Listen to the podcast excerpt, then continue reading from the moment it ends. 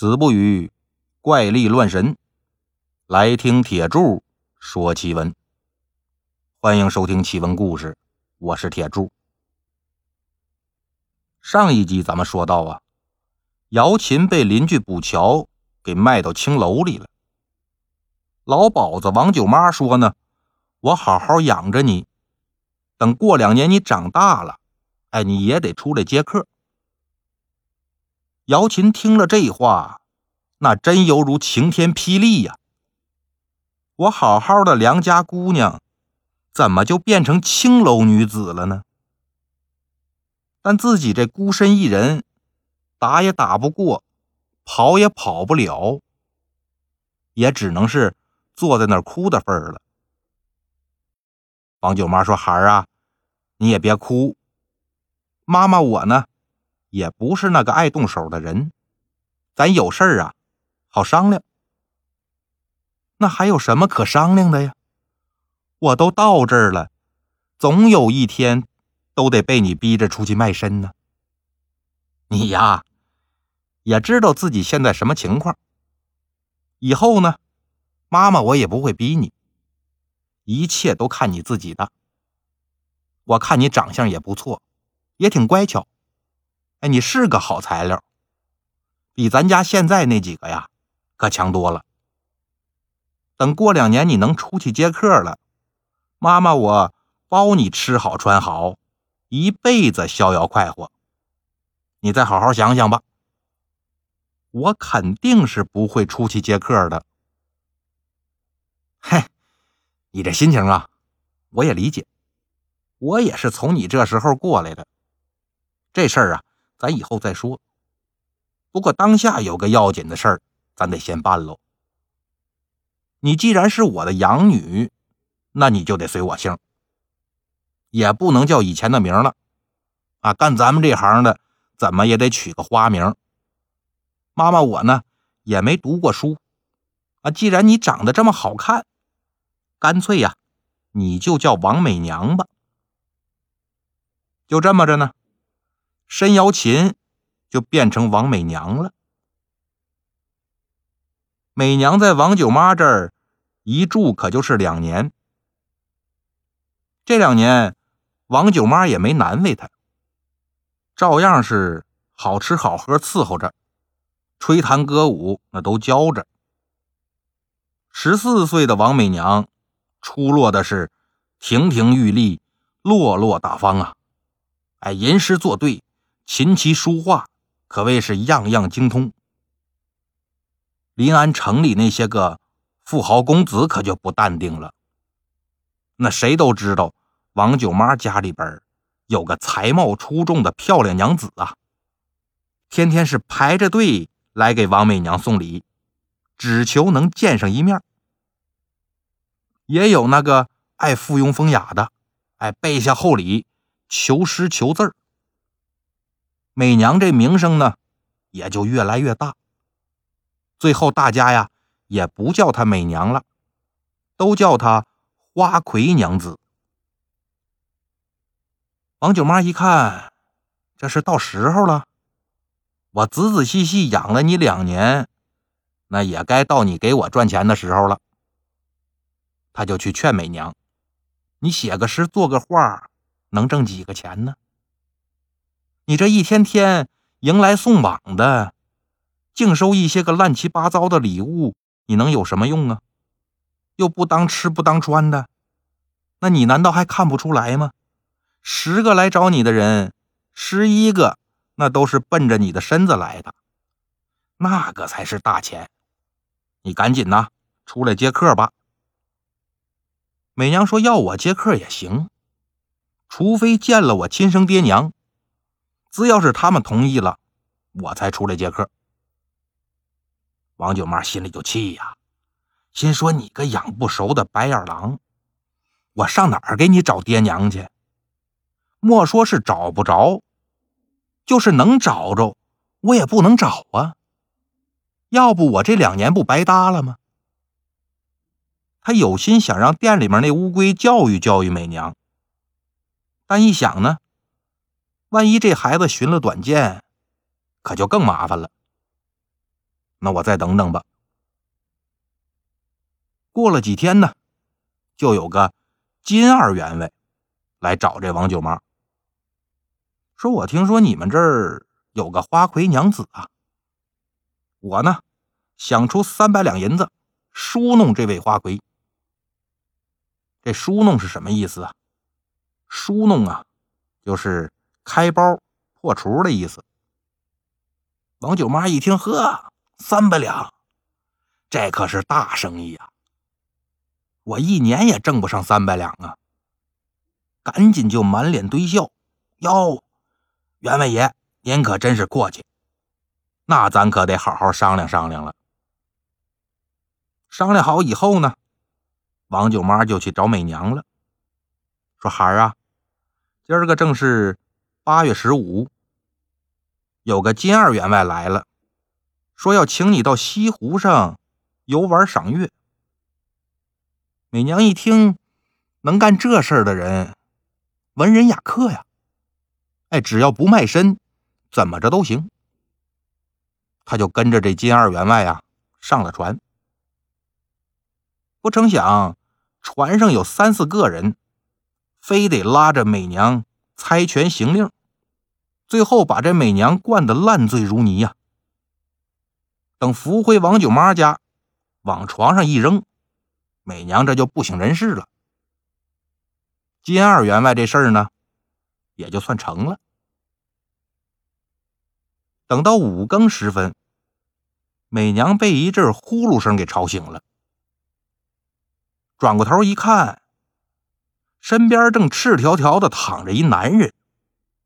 心说坏了，我这是让王九妈和金二员外给骗了身子呀！就准备起床穿衣服。他这一动呢，金二员外也醒了，伸手就要搂美娘。美娘正在气头上啊，一把就挠了金二员外个满脸花。金二员外也挺生气呀，但又一想。万一我闹出动静来，这姑娘在自尽，那我可就晦气了。起身穿上衣服，喊了一声“走了”，头也不回的就出了青楼。王九妈这一宿呢也没睡实诚，一听美娘房里边有动静，赶紧出来看。这时候金二员外呀已经出门了。他就又到美娘房里边看，一看这孩子正坐在床上抹眼泪呢，赶紧过去看看，说：“孩儿啊，你怎么了？我还能怎么了？你们骗了我身子，这是把我往火坑里边推呀！孩儿啊，妈妈也心疼你，但你看咱这一大家子人，每天人吃马嚼的，也不少花销。”总得赚钱养家呀。这次啊，的确是妈妈着急了，妈妈给你赔不是了。美娘也不理他，就坐那儿哭。王九妈一看这也劝不动啊，也就随着他哭了，心说等你哭完呐，你也得出来接客。但没想到这美娘从此以后呢，天天说不舒服，待在房里边就不出来了。连那求诗求字的人都不见了，舅妈心里边就急了。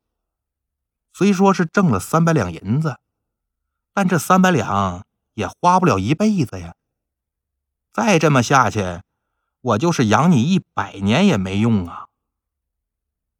正在这愁呢，突然就想起来，自己有个结义妹子叫刘四妈，这人也是个老鸨子。但是呢，能说会道，最会劝人。王九妈就想啊，我把她请来，让她劝劝这美娘。他就让下人呐，去把刘四妈给请来，把这事儿跟他一说。四妈是一脸的不在乎啊，我的姐姐喂，这事儿啊，你找我就对了，你等着，只要我去说。担保他今天就下楼接客。转身上楼就找美娘去了。啪啪啪一敲门，侄女啊，姨娘看你来了。美娘一听是四妈，就把这门给打开了，让进屋里头。姨娘啊，今天你怎么有空来看我呀？这不是听说你被书弄了吗？我是特地来给老姐姐和你道喜的。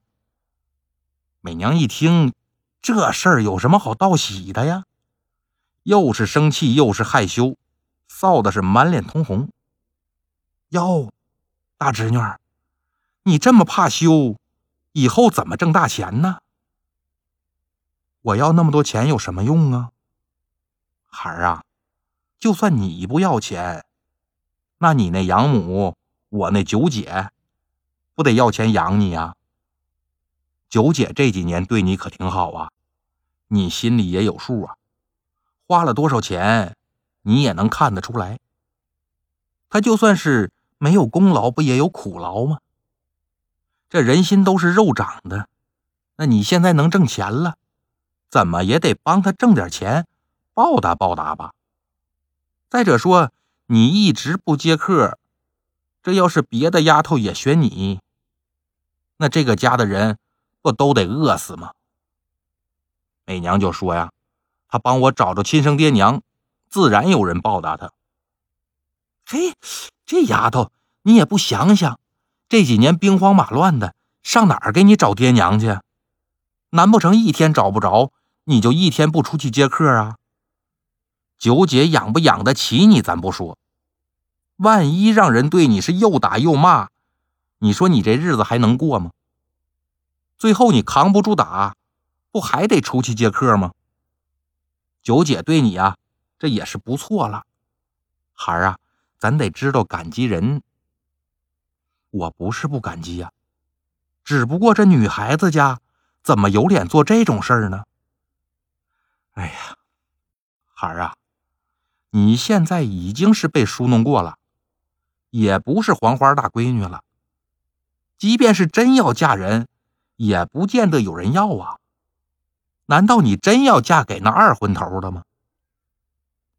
我也知道以后嫁人不容易，但总比在这儿卖笑卖身强啊。要是姨娘能帮我从良啊，那可是做了件大好事。这是胜造七级浮屠啊！哎呀，孩儿啊，都到这种地步了，哪儿那么容易从良啊？况且说，你知不知道啊？这从良也分好几种啊。从良还能分好几种吗？你看看，来，你听我跟你说呀，这从良啊，有真从良，有假从良。有苦从良，有乐从良，有趁好的从良，有没奈何的从良，有那了从良，有不了的从良。比方说呀，要是真的那个才子佳人两情相悦，一个愿娶，一个愿嫁，哎，这就是真从良。